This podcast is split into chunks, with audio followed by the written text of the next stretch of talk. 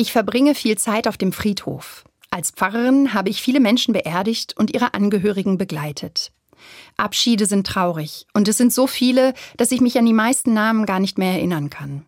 Und trotzdem ist von fast jeder Beerdigung etwas geblieben. Etwas, das ich mitnehmen durfte. Ein Erbe, das ich weitertrage.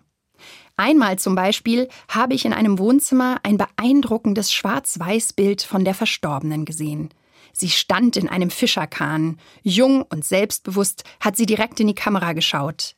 Ihren intensiven Blick werde ich wohl nie vergessen. Als würde sie mir sagen wollen, es gibt nichts, was du nicht kannst. Ein anderes Mal habe ich den Spruch eines verstorbenen Optimisten mit in meinen Alltag genommen. Der Himmel ist blau, hat er stets gesagt. Diese kurzen, prägnanten Worte stärken mich immer wieder. Neulich hat mich das Lieblingslied einer Verstorbenen besonders fröhlich gemacht.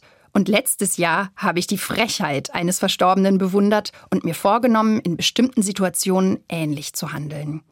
Ich habe den meist erzählten Witz eines Komikers zu hören bekommen und Zeilen aus einem alten Liebesbrief haben mich zu Tränen gerührt.